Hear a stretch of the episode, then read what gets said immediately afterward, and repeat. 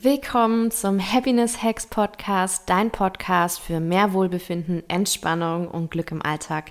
Ich bin Julia, Stresscoach, Yogalehrerin, Mentaltrainerin. Lass uns gemeinsam kleine Hacks für die mentale Gesundheit entdecken und das Leben positiv verändern. Abonnier jetzt und bleib inspiriert. Los geht's. Hi, schön, dass du wieder eingeschaltet hast. Ja, heutiges Thema ist ganz kurz und knapp und zwar, ja, wie kann man eigentlich mehr Bewegung in den Alltag einbinden, ähm, auch wenn du einen vollen Terminkalender hast. Das heißt also hier ein paar Tipps für ein aktiveres Leben. Es ist einfacher, als du denkst. Wenn dich das interessiert, dann bleib dran. Ich glaube, der wichtigste Tipp ist einfach wirklich kleine Routinen etablieren. Also man muss nicht gleich irgendwie so ein Fitness-Fanatiker werden, um mehr Bewegung in den Alltag zu integrieren sondern beginne wirklich mit kleinen Gewohnheiten, also wie zum Beispiel Treppensteigen, anstatt den Aufzug zu nehmen oder die Rolltreppe. Ähm, ich mache das auch, wenn ich äh, ins Büro fahre, dann morgens auf jeden Fall, ich nehme die Treppen und auch gerne dann wieder Feierabend laufe ich die Treppen runter. Das ist so eine kleine Gewohnheit geworden. Natürlich gibt es auch Tage, wo ich vielleicht den Fahrstuhl nutze, aber in der Regel ich sage auch immer, es gibt Leute, die ins Fitnessstudio gehen, um dieses, diesen Stairmaster zu benutzen. Warum einfach nicht die Treppen nehmen, wenn sie auch in Real Life da sind? Ich muss nicht extra ins Fitnessstudio dafür gehen. Oder aber auch in der Mittagspause, ne, nach dem Mittagessen vielleicht noch mal eine Runde spazieren gehen, rausgehen. Das ist sowohl im Büro als auch im Homeoffice möglich.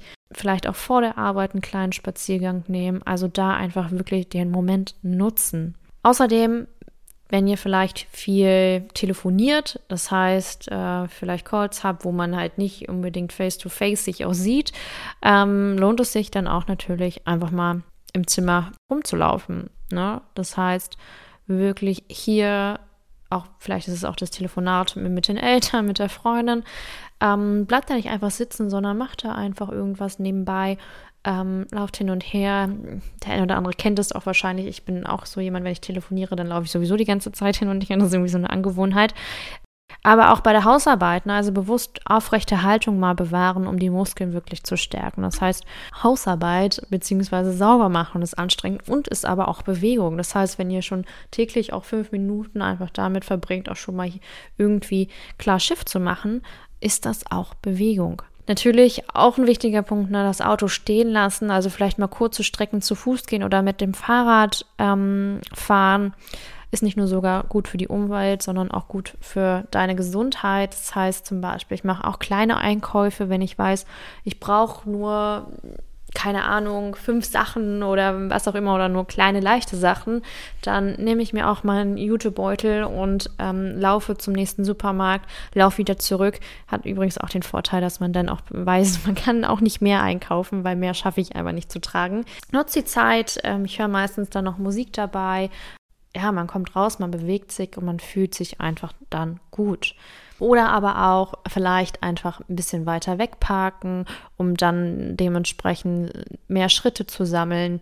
Nicht zum Bahnhof mit dem Auto fahren, sondern halt ähm, laufen, was auch immer. Also, oder man steigt halt eine Station früher oder später aus, um einfach noch mehr ähm, wirklich in Bewegung zu bleiben. Ganz, ganz, ganz wichtig sind auch Pausen während der Arbeit. Das heißt, steh ab und zu mal auf, ähm, auch Dehnübungen sind durchaus gut. Einfach ein paar einfache Übungen, um auch hier Verspannung zu lösen. Also gerade wenn wir viel sitzen, ähm, gucken, okay, wie ist denn so mein Schulter-Nackenbereich?